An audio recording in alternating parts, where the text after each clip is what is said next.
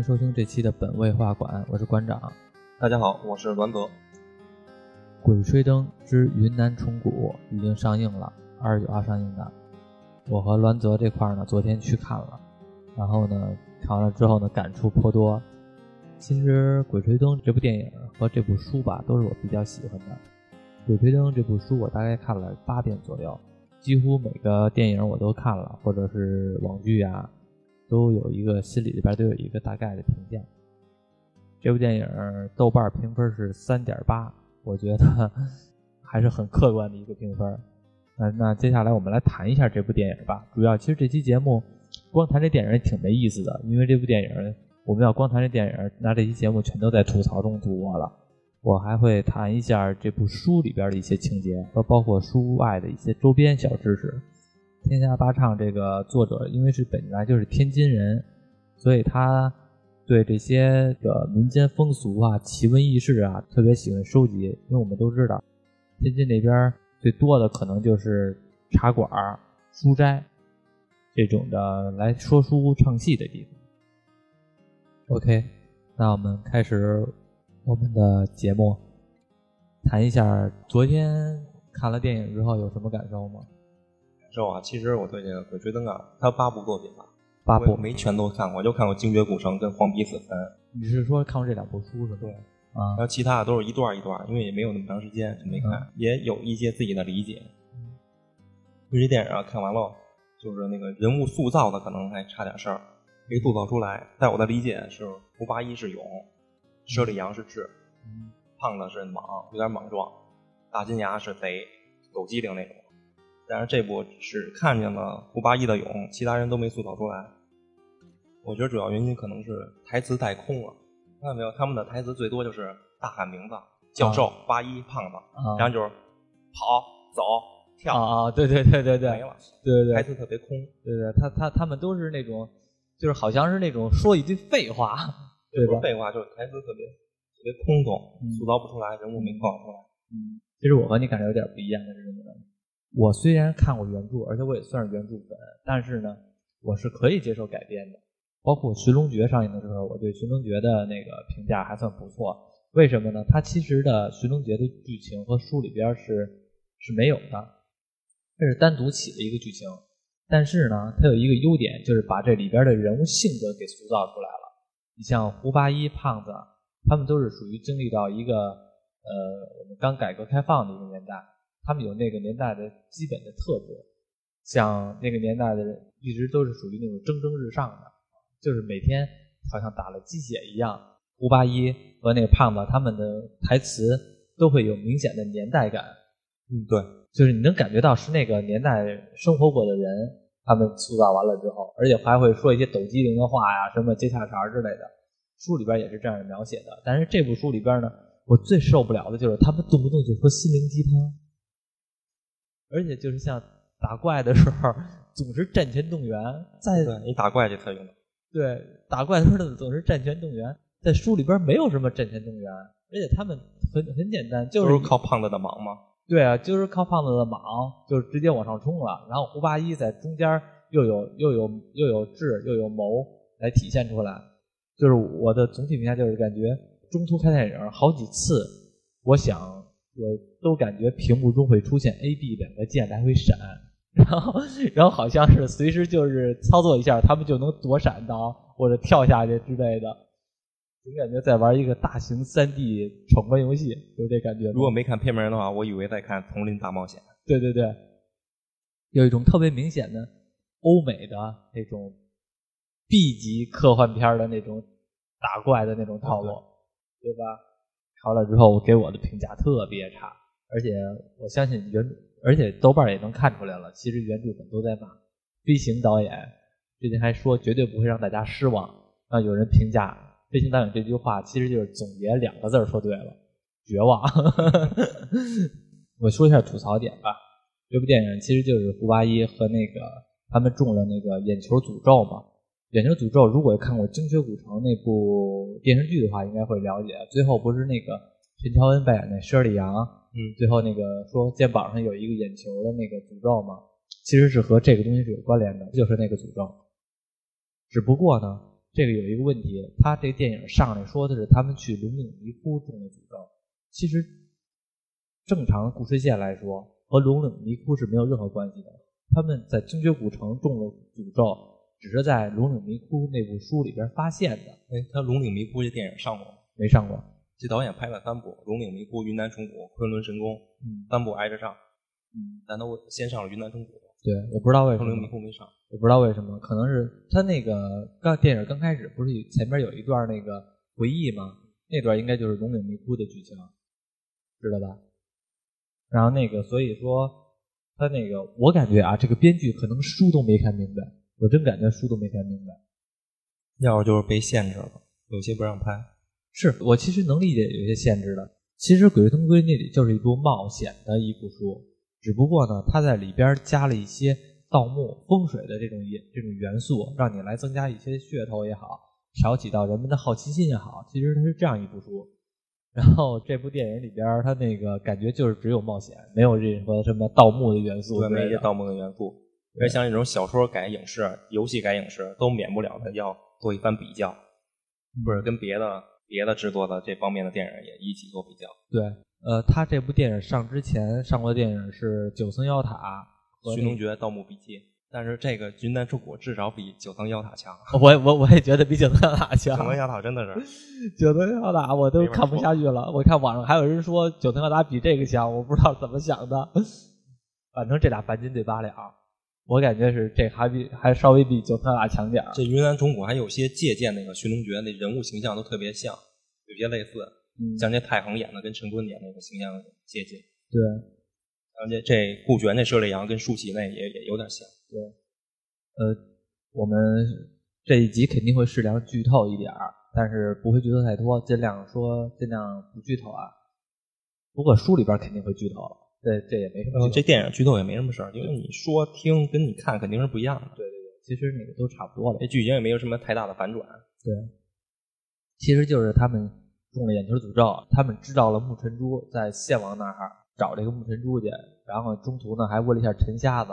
哦，对，这儿这儿直接提一句，提一嘴，看过书的可能都知道陈瞎子是什么人。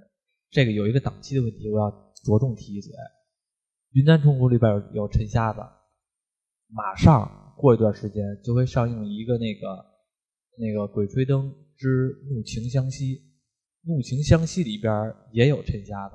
而且陈瞎子是主线人物，是是主角儿。嗯，《怒晴湘西》里边没有胡八一，也没有佘丽阳，也没有王胖子，是陈瞎子的剧情，主演陈瞎子。对，是主演陈瞎子的剧情。然后结果他在这部电影里边把陈瞎子。刻画成一个那种半神经病似的，跟火云邪神似的啊！对对，跟火云邪神似的。然后我就很一惊一乍，对，一惊一乍的，就是而且还是那种老流氓的感觉，这让我这让我很担心那个《怒怒晴湘西》里边的那个陈瞎子会怎么表演啊？这很容易跳戏啊！他们是不是互相挖坑呢？他们通过陈瞎子这个人物吧，然后知道去献王墓，结果他们就去了，然后之后一大堆。一种特别网游式的场景，做这剧情就出现小问题。嗯，像他开始坐那个公交车，嗯，大巴车去那个路上嘛，上山之后，嗯，被落石挡住路了，嗯，拿出那仪器，磁场太大，谢王墓应该就在旁边，一副要找的样子，结果直接去彩云家，被他女儿带到了洞口。啊，对对，像寻龙诀还是定方位炸洞口，对，他是直接被那小女孩带到洞口，你们进去吧。不过，其实，在原著里边也是被那小女孩送到了，是吗？是，就是那个，也不是说送啊，他们知道那个古墓的大致方位，但是不知道具体的那个怎么过去，让那让那小女孩给他们带到了洞口，然后他们进了那洞之后，再找古墓。其实那个只是一个相当于怎么说呢？相因为虫谷嘛，只是到一个山里边的一个入口而已。结果他们进去之后吧，各种的遇到什么大蜥蜴呀，什么食食人鱼，原著里边是有的。然后大蜥蜴，还有一些乱七八糟的妖魔鬼怪，主要主要都是物理的生物。对食人鱼那段，我不知道是谁，是大金牙还是胖子，用手去逗那鱼。我觉得这应该是不应该的，都是老江湖了，然后不能注意一点吗？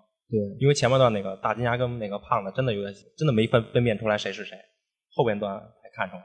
在书里边，大金牙和胖子这个人物分的还特别明显。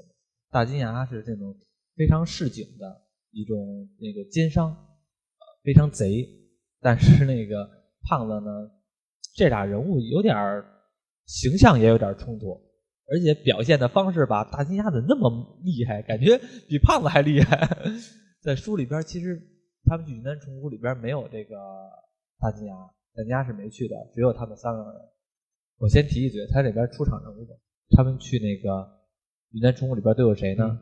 有佘里阳、胡八一、王胖子、大金牙，还有一个叫玲珑，一个教授。对，还有一个玲珑和一教授。玲珑是属于那个原创作原原创人物，就是书里边没有的，这电影原创的。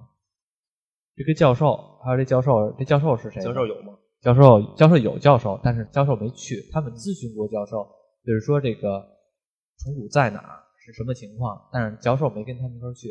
而且这教授是一个很关键、很关键的人物，都等到时候后边我会提到这个人物。结果他们去这个盗墓去，到通过通通险阻吧，通过打一堆大妖怪，终于到到了这个献王墓，拿到了墓神珠。在这中途中呢，玲珑死了，到最后呢，教授死了，这个问题就出现了。这教这很尴尬呀，因为这个教授是《鬼吹灯》八部书里边最后一部书里边的总 boss，总 boss 是吗？你可以是算他是总 boss，他他是相当重要的一个人物。他最后第八部是变成僵尸了吗？不是变成僵尸了，他是。呃，相当于他是一个特别有计谋的人，他利用胡八一来找到他自己家族中的古墓，来得到他不可告人的目的。具体的咱们就先不说了。那这又又有一个问题，因为我看他那个哦，龙陵迷窟在云南虫谷之前是对，龙岭龙岭龙岭迷窟是第二部书，最后的时候吧，出现一献王成大蛇了，成一条大蛇，然后那个最后把他们。这就是一个下副本六个人下副本有近战，有远程，有辅助。对，但是教导我们下副本一定要带治疗。对对，一定要带。因为玲珑死的时候没有治疗，你有学急救也成，也没有学急救。然后玲珑死的时候，五个人为什么没有人试着去抢救一下呢？就等着看玲珑死，好像都知道玲珑要领便当一样，就搁那等着。嗯。为什么没有人抢救一下？也没有明显外伤，就后背流血，你看看伤口，抢救一下。反正是，然后就出现了打小怪，小 boss 是那个破食不死虫，是一大螃蟹。对，原著是大螃蟹，不是原著是什么玩意儿？我跟你说，他这部书里边吧，在我看来有两点感受。第一点，人物性格塑造没塑造好；第二点是什么呢？就是天下八唱是非常有想象力的一个作者，他这部电影把所有的有想象力的部分全都做成了最没想象力的部分。像你说的，霍斯不死虫是一大螃蟹。原著里边什么样呢？霍斯不死虫是一个，呃，你可以理解为一个最原始的一种生物，无无脊椎动物。现在你知道草履虫吧？单细胞动物吗？霍斯不止虫就是这么一种动物。相当，我给你举个例子吧，反正是我构思的霍斯不死虫是什么样啊？你看过《星际战队》吗？在外星球打那个虫子那个？哦，有印象。第一部最后的是拉出了一个聪明虫，一个特别胖的一个大虫子，然后咕咚咕咚的那种，像那种大蛆似的 那种东西。那种虫子浑身套着青铜铠甲，这个青铜铠甲就是献王命令手下给他套的。这个霍氏不死虫就是一种在这云南虫谷制造那个瘴气，电影里边也提到了，云南虫谷不是有瘴气吗？毒气。这个虫子就是制造毒气的一个工厂，一个生物工厂，相当于它吃到了一些呃一些虫子，然后之后呢，通过它自己，然后分泌出来一种有毒的雾气，来把这个云南虫谷给屏障着。这样的话呢，虫谷就是常年就隐藏在毒雾中，外人进不来，它是这么一种东西。那它是下水能复活吗？不能下水恢复，不能复活。它只是有电影里边有一段说的对，它只是就是恢复能力特别强，只要是。那个有一部分存在就能一直的生存下去，相当于就是神经神经动物，其实是这么一种东西。还有像那个电影里边最后不是出了一堆那个大螃蟹似的那个龙虾人吗？对，龙虾人。你知道那在书里边描写什么样吗？那个叫虫人，它是相当于一半虫子，一半是人，就虫族。对，相当于虫族，但是它并不是那种描写的情况，相当于是大蚂蚱似的那种昆虫，然后是长了一副人脸，刚开始生出来是婴儿，在一天之内长成一个成人的模样，从婴儿从一个小婴儿长到一个成人的模样，浑身是有虫子的特征，节肢类动物一样。哎呦，那幸亏电影没播出来，不然得多吓人。反正是这么一种东西，所以说我觉得这部电影就是整个把。最有想象的地方全都弄成没有想象的地方，具体的情节我也不想再多的吐槽。也没有一些盗墓的技能使用，还有法宝使用，对，没有什么机关，对，一点机关都没有。对你像那个《寻龙诀》里边，它会出现一些什么八卦呀，一些台词儿，八卦的怎么来运算，特别不好展现嘛。我不可能说的时候你人听着就能明白，所以他用图的方式，那个走那断桥，八卦来回往过移。那是徐东对，用八卦来表现影视作品的一个方式，这个里边一点都没有，全都在感觉打怪厉害，心灵鸡汤鼓舞。其实他想有，他想有，他确实掏出几次指南针，但是他的台词是磁场太大了，我这不能用。对对对对，反正是掏出几次指南针就觉得不能使。然后最后关底尾王就是那大蛇嘛，嗯，也没怎么激战，就一直跑。对，一直跑，都是都是靠靠外力外部生物，小 boss 是靠那食人鱼，尾王大蛇靠火虫。对，其实，在书里边，他们这段还还挺精彩的，其实也差不多了，咱们电影也没什么可往下聊的了，挺无聊的，我就聊一下书吧。说你得有比较啊，你要比较《寻龙诀》《盗墓笔记》加这个《云南虫谷》和《九层妖塔》，《九层妖塔》肯定是最低的。对，反正我已经很难超越了，已经很难超越了。那你觉得《盗墓笔记》跟那《云南虫谷》？其实《盗墓笔记》前半段真的不错，嗯，那些机关人偶，《盗墓笔记》我最受不了的是他们突然尬舞，这点算幽默吧？那个幽默也太低级了，我觉得太低级。《盗墓笔记》关键就是那个蛇女关，那蛇女关一开就有点崩了，我感觉是有点崩了。《盗墓笔记》反正我觉得也不是特别好，我觉得《盗墓笔记》前面都还少。半斤八两，我觉得他俩半斤八两。哦，对，值得一提的是电影吧。其实我看的时候我就知道肯定是烂片了，但是我也为了做这期节目看了一下。大家可以别浪费这个电影票钱了。那既然馆长你这么懂，我正好关于《鬼吹灯》我有一件心事，好多年了，好多年了，一直没一直没人解开。我操！我还去过百度知道。那那你问我，我知道什么我都知道。之前我上学的时候，宿舍有一本书，我不知道它是《鬼吹灯》还是《盗墓笔记》。嗯，它最后的剧情是，那个他们一伙人在一个地下迷宫里迷路了，走不出去，然后碰见一个小女孩，那小女孩已经死了，被灌水银死的。然后小女孩屁股底下坐着那个线索，就怎么出去。然后他们找到了，然后胖子觉得那小女孩挺可怜的，想把她背出去，入土为安。然后背起小女孩就要走，这时候后边传来一个女人的声音。不是他们这伙人的，说你们背我妹妹去哪儿啊？我知道，大概就是这个意思。我是你说的。然后那主人公叫他别回头，我知道。小胖别回头，小胖子又回头又应声了，然后就没了。因为那本书其实是有的，但后边被人给撕了，整的跟个武林秘籍似的。啊！我还去过百度知道问，也没人答出来。这个这个我这是哪部？你这要问别人，别人真不真给你答不来，只有我能答。真的这么厉害？真的，因为我给你解释一下啊，这个是《鬼吹灯》。而且是就是《鬼吹灯》的关东军地下要塞那段，那这是哪部？就是第一部，就是第一部，就是《鬼吹灯》第一部书。原来我看过的第一部就是这个，就是《鬼吹灯》第一部。但是我给你讲讲为什么你现在看找不着了。《鬼吹灯》这部作品上完了之后，有经过很多次修正，就是说它。最开你可因为你上学那阵儿或者咱们上学那阵儿看的都是最原始的那一版？和现在这一版，现在你在书店买的和当时咱们看那版有有很多不一样的地方，是经过修正的。你看的那一版的话，是相当于最开始的那一版，后来可能是那些出版社或者是作者又进行了很多的修正，把这一段就牵扯到一些神鬼啊无法解释的东西，全都给干掉了。所以你那段是现在你是找不着的了，全改成有科学可以解释的了。对，所以你那段现在的剧情是什么呢？说也也有那段剧情，也是找到了小男孩和小女孩，也是背他们走。哎，那你确实知道是好像是有一对童男童女。对，就灌就是在地下要塞嘛，灌到水银了，然后也是有，但是只不过呢就没有出现什么这个背后叫他这这一段。确实是有这段的。这个东西我这个东西到时候我会把这个《鬼吹灯》的这个从开始有这部书到后来的一些周边小知识给大家介绍一下。那你觉得这八部书哪部最好？八部书里边，我个人最喜欢的是第七部书《怒晴湘西》。这怒晴湘西，就是怒晴。可是他没有主人公啊，胡八一那波人都不在啊。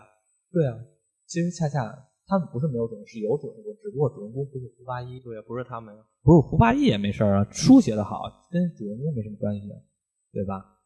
呃，也就是过段时间会上映的这部《怒怒晴湘西》，而且我看了一下预告片啊，我看《怒晴湘西》的预告片，我觉得还不错。预告片反正还不错，比《云南虫谷》强。云南云南虫谷的预告预告片我都我都受不了。虽然我看的不多，但一般这种分好几部的书，我都喜欢第一部，因为它一般第一部最本位。你要看《怒晴湘西》，你会觉得都看过，你就会觉得《怒晴湘西》写的好了。你后边再得加入新题材、新元素，嗯，但有时候不是太那么合适。嗯，好，扯远了。我现在再聊一部，我现在聊一下《鬼吹灯》这个整个整体的作品给我的感受吧。其实吧，《鬼吹灯》在我心目中啊，如果要拍电影，我的胡八一这角色他第一人选，我相信啊，就是《鬼吹灯》大部分书迷都是这个人选，是谁呢？是刘烨。为什么呀？我不知道有多少人看过《血色浪漫》，刘烨当初拍的《血色浪漫》，《血色浪漫》其实里边的钟跃民这个角色就和胡八一非常的吻合，而且我给你说一个小小小题材，就是《血色浪漫》应该是零零四年还是零五年上映的，《鬼吹灯》成书是零六年年初嗯成书的。那么其实在这个时候，就是有一个问题，天下霸唱。从我我从网上查到的啊，天下八唱自己也承认过，他写的胡八一的角色就是按照《血色浪漫》里边刘烨、刘烨、钟跃民这个角色来写的人物性格。换句话说，胡八一的原型就是刘就是钟跃民。而且我不知道大家有没有印象，《血色浪漫》最后一集，钟跃民那个小女那个小女朋友给钟跃民打电话说你现在在哪？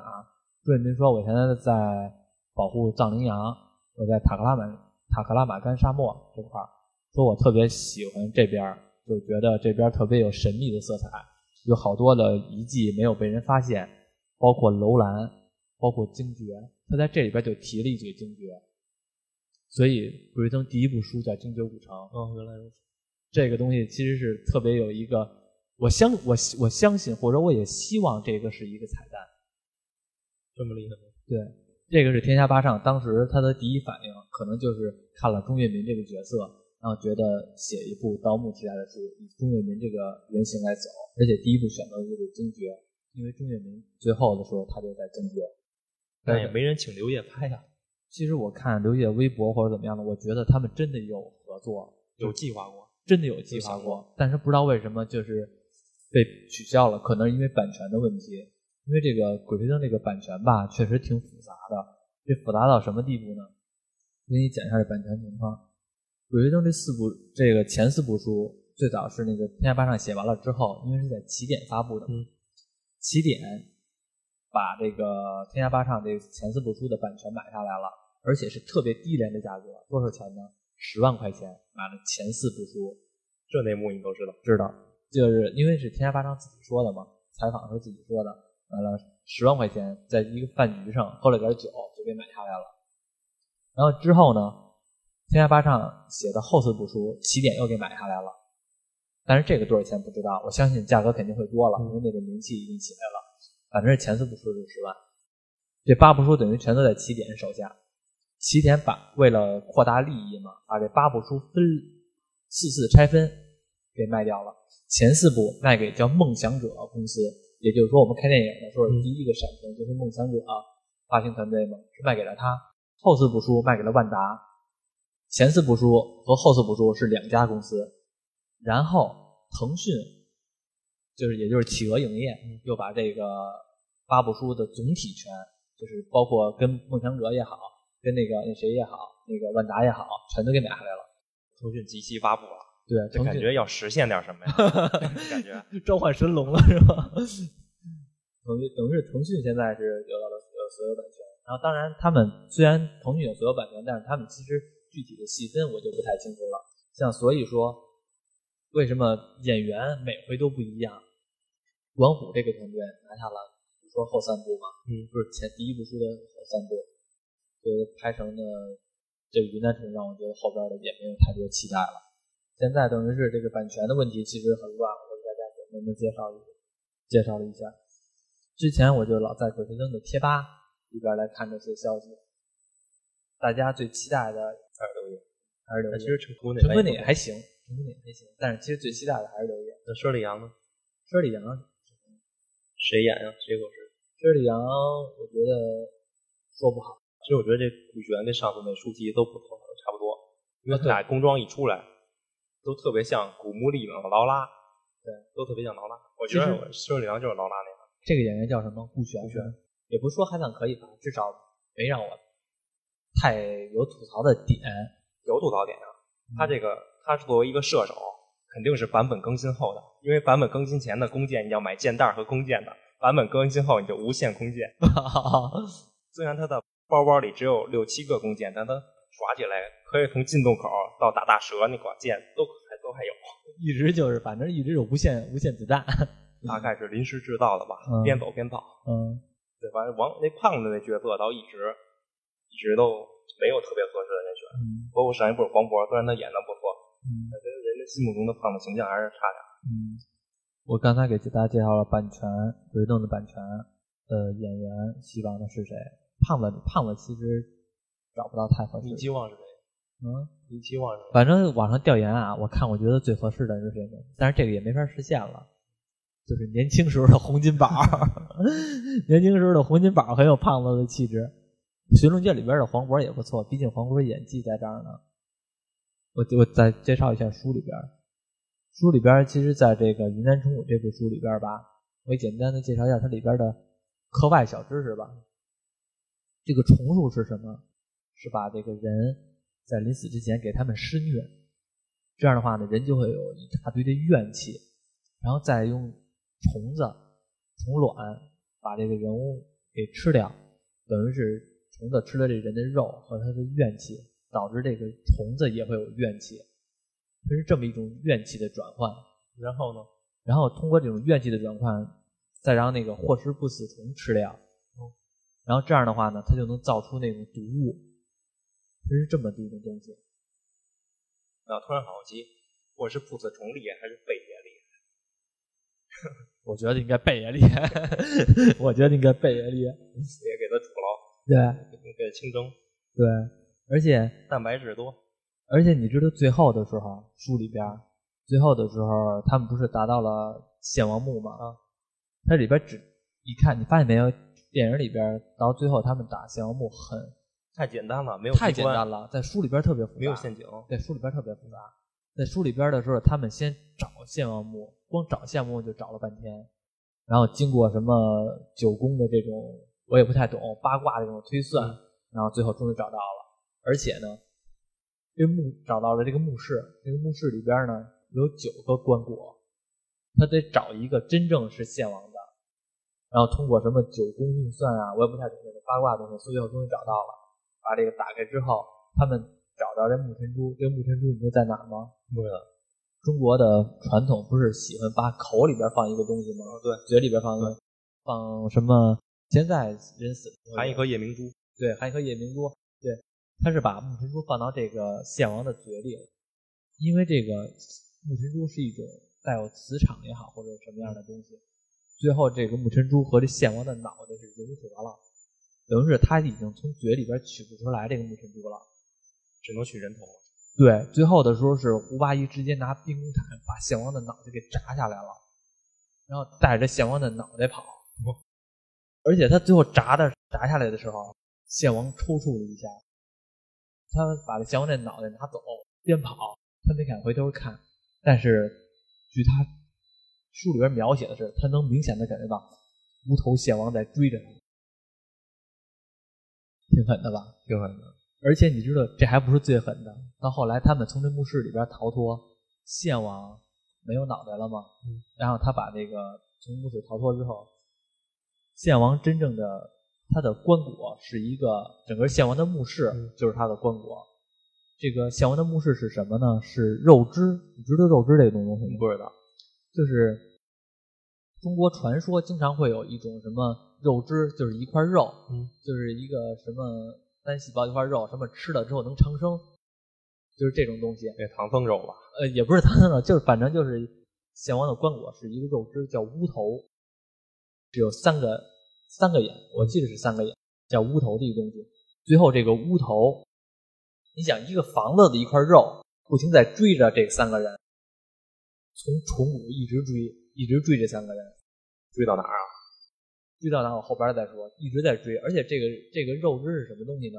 它是一个，它里边是有一个失动效应，就是它一直在追你嘛，但是它不停的也在吞食东西。只要吞噬的东西，这个东西就越来越大。它是一个什么东西呢？失动效应。失动效应，据传说啊，巴黎圣母院地下就有一个失动效应，就是在里边有一群尸体，然后往里边蹬东西。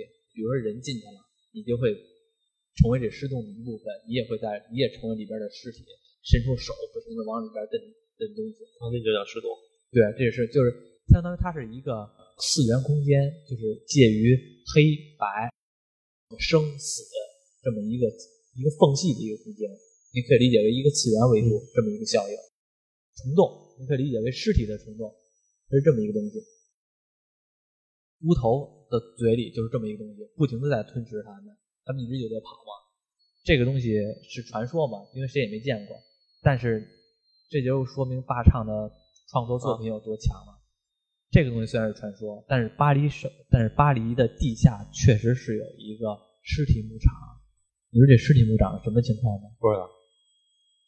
这个巴黎地下有一个尸体尸体墓穴，这个墓穴呢是在一七八六年巴黎爆发了一个瘟疫，这个瘟疫呢导致呃尸体太多了嘛，就是换句话说公墓都不够埋人了，所以他们把公墓里边的人全都挖出来，转移到这地下墓墓穴中。这个地下墓穴有超过六百万具尸体，现在已经开放了，是一博物馆。你买票就可以进去 看。我去那儿看他干嘛？我在我在，因为在有兴趣的可以查一下，网上都有视频，或者这个不是我胡诌的，网上都有视频，都有照片，甚至就有那个人拍的，然后拍两边的一些直播或者是类似都有。我看了那视频都是什么情况？你知道红酒的那种地下酒庄吧？啊，就是那种感觉，但是两边可不是红酒，换成尸体了，全也全都是我白骨。骷髅头，然后白骨人的大腿骨。你看的时候有一种错觉，是什么错觉呢？就好像两边都是柴火垛，但是其实你要仔细一想，这两边可都是当初都是血血淋淋的人啊，反正是让你感觉应该是活生生的。对活生生的人啊，感觉很还是很很震撼的。我估计啊，可能是失重效应是源自于这个地下墓穴的演变来的传说。对演变来的传说，有可能是。哎，说远了，这这说回了那个木珍珠，对木珍珠那个，但是电影那木珍珠是那个雕像拖着，对，其实是在嘴里。然后不是那个那个我刚才说那个肉汁来追那个蛙医吗？因为他凭他们的能力是干不过这个的，所以呢，他们就只能一直跑，最后跑到了哪儿呢？这里边用到一风水知识，其实我也不太懂这风水知识啊，书里边这么写的。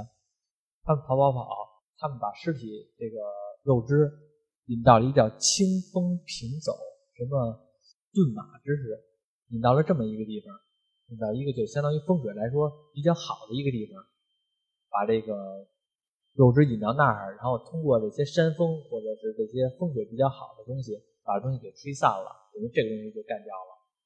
这么他们是逃离了献王墓，然后那肉汁就完全死了，完全死了。也不复活。假如说没有大规模的尸体来供养这个肉汁的话，那它就不会活了。除非就是说，像比如说有好又有好几百人、好几万人来供养这个，就跟贪吃蛇似的，越吃越大，对越吃越长。对，等于现在的话，全部就没事了。这是这么一个东西。反正这云南虫谷啊，有的电影是虎头虎头蛇尾，说这电影有些虎头蛇尾，但这电影感觉是蛇头蛇尾。对，反正总结的话，像我就是俩字儿影评师，我一向是俩字儿就名师。别人问我这电影怎么样，还行，不错，挺好，一直是俩字儿。嗯，这我也能俩字儿，没活，没活，没活，对，就感觉不鲜活啊啊，反正是也没什么好说的这部电影了。有几个坑吧？这个电影里边有几个坑。第一就是沉虾的这个坑，刚才我也提了，沉虾的是后边那个网剧《怒晴湘西》里边的一号主人公，在里边把他演成神经病了，而且在书里边描写并不是这样。陈瞎子多大年纪？确实也老了，那还能当主角呢？在《怒晴湘西》里边是很年轻的哦，是回忆沉虾的回忆当初，那没什么事儿，反正是回忆。但是人物性格差距太大了，这个我可能稍微剧透一点，因为在书里边吧，《怒晴湘西》里边陈瞎子是一个特别有领导能力的一个魁首，一个老大，整个的军阀的老大，特别厉害。《云南虫谷》这部书里边怎么描写陈瞎子呢？确实是他那个陈瞎子已经没有当初的那种气魄了，为了生存吧，就是做点小买卖，做点骗骗人。但是并没有神经病这么一说，一个这个是坑，还有一个是坑，是非常严重的坑，我很为在后边的担心，就是那个孙教授死，对孙教授死，你这让后边的第八部书《巫山峡宽》的人怎么拍呀？这这部书已经死了，也可能没打算拍，也可能没打算让他浴火重生，是那希望吧，希望吧。《鬼吹灯》后四部书里边主要围绕的就是孙教授。这个人的一个计谋，把他们耍得团团转。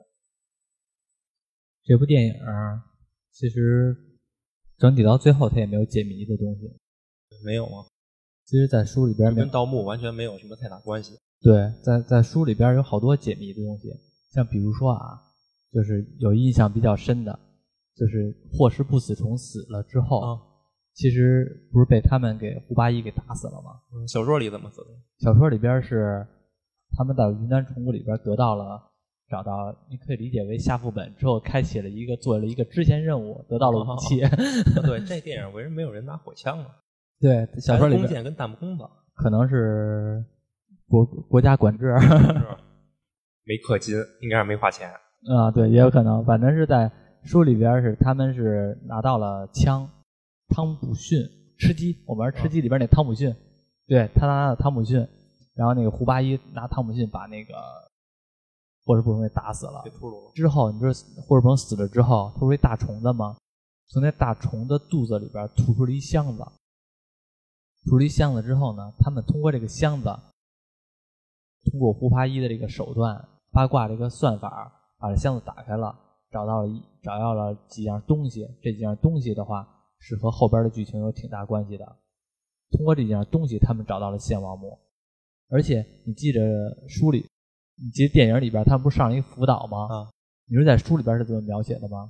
也是辅导，不是辅导，他们他们描写的，所以我说这个很没想象力嘛。他们只是描写因为磁场把这个岛给浮起来了，但是其实书里边是怎么样呢？他们不是跳下一瀑布吗？啊，那个瀑布是一个底下不有水汽吗？给升腾给雾起来了，有雾气嘛，达到一种叫水龙晕的效果。什么叫水龙晕呢？就是雾气把这个山给盖上了。从眼睛来看的话，就好像这个岛是个浮岛，是个浮岛。其实不是浮岛，只是它后边有山，但是呢，被云缭绕给挡住了。对，把那那个缭绕挡住，好像在一个天空中的一个一个岛而已。他们是这么一个描写的东西，就科学解释了对，其实，在书里边也可以解释了。它这里边只是描写一个磁场，感觉很没想象力。我怀疑啊。也可能全好像全部电影都是这磁场在闹事，是他们这个在书里边确实也有磁场，但是没有说磁场能把这岛给影响起来的。我怀疑是想象力没有达到，不知道怎么构建这个水龙晕的效果，然后结果弄了一个浮岛。从这浮岛里边也没看到他们怎么去那个献王墓啊？对，怎么下去的呀？对，怎么下去？想看咱怎么下去？对啊，他们从浮岛怎么就就去那个那个献王墓了？对吧？嗯。也没有什么描写。其实，在书里边，他们是进了这个水龙晕之后，呃，水龙晕就是这个天宫，就是这个小王墓，没有说没有说从那个福岛上下来的，也没有福岛这个这个东西。很多紧急的东西，包括他们进了献王墓之后，找献王墓的墓穴在哪儿，都通过胡八一的这种算法的手段来获得了。咱这电影胡八一只展现了有。对，我觉得这部书还是挺恐怖的。比较起来啊，《鬼吹灯》这这这《云南虫谷》这部书里边还是挺恐怖的。那《云南虫谷》这书就全都是怪物，没有没有粽子，没有僵尸，也有，除了那个献王，也有。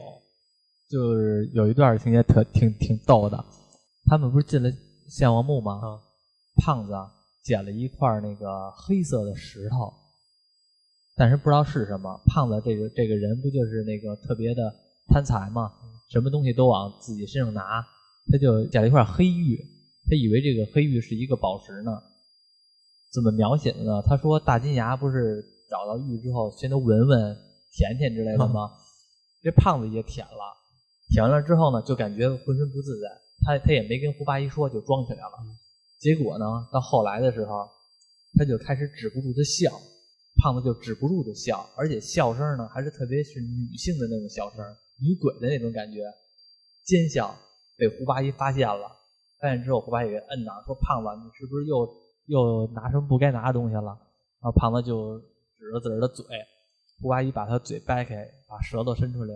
看他舌头里边长了一个肉瘤，这个肉瘤是上面是一个女的一个脸。胡八一把这个肉瘤给挑给挑下来了。后来那黑玉知道是什么吗？黑玉就是一个女女鬼，也不算女鬼吧，就是女的粽子，女的粽子的舌头。哦，只不过这舌头它玉化了，然后胖子给舔了，结果就相当于中招了。这点还是挺逗的。所以说胖子莽嘛。对，其实好多的事儿全都是胖子给惹出来的，但是这里边好多的精彩的镜头都没有描写到。我估计可能是这个，我严重怀疑这个这个编剧可能看书都没看明白。这个书和这个电影也就介绍到这儿了，就差不多了。大家有兴趣的话，可以可以再看看书，别被这个电影给迷惑了。书能有这么好的销量。绝对是有它的优点的，还是很精彩的一部书的，希望大家都看一下。而且天下八唱其他的书我也都几乎都看过，包括他有好多书写的都挺好的，像贼猫，我不知道以后我会会不会搬上荧幕。还有河神，河神已经搬上了，河神已经有网剧了，有的人应该也都看过。河神那网剧拍的也还不错。最后我说一句吧，你说一句。虽然虽然咱们这儿吐槽这个电影吐槽了半天。其实主要是因为咱们都对这个《鬼吹灯》有一些了解，有自己的预想，有自己的理解。他没有达到咱们的预期和理解，不会咱们吐槽的。嗯。但这就让我想起一件事儿，这个题外话了啊。嗯。知道《仙剑奇侠传》吗？知道。他拍过连续剧。对。第一版胡歌、刘亦菲那个，当时我以前看的时候，我觉得这个拍的不错，挺好的。嗯。但我没玩过《仙剑奇侠传》的游戏。嗯。因为那个时候咱还在上期，还玩世家呢，没玩过那游戏，我就看过那连续剧。我觉得挺好的，然后我就去《仙剑奇侠传》的贴吧发了一帖子，大致意思就是《仙剑奇侠传》这个连续剧不错，我很喜欢看。嗯结果你知道怎么着吗？嗯，一石激起千层浪，一帖激起百人喷，一堆人喷我，说这电视剧拍的不好之类的，什么没玩过游戏没资格说之类的，也没什么意义，我也没跟他们说，我也不跟他们掰扯这个。嗯，反正就是，其实我能理解你的意思。原著粉对他心里的喜欢的一个东西搬上荧幕，绝对会有预期的。他会希望，因为书这种东西吧是没有画面的，每个人脑子想里边的东西是不一样的。所以说，咱们刚才说的说那么些的对这电影的拙见，就因为咱们对一个电影有所了解。嗯，如果你没看没对《鬼吹灯》完全没有了解，你看了这部电影，你也觉得它好的，你觉还觉得它好的话，啊，它它就是好的，你也别听我们。别听我们这些评论了，那它就是好。嗯，但是其实你说这个，我之前也抛弃了。假如说我没看过书，我来看这电影是什么感受？我依然觉得不好。你呢？我打过分，我打过分。那个猫眼猫猫眼电影吗？嗯，看过，打分。你打多少？五星。你还给五星？一般般，五星一般般嘛？哦，满分是十分是吧？对，满分十星啊。啊我给五星一般般。啊啊，我以为是满分是五星呢，你给打十星。啊。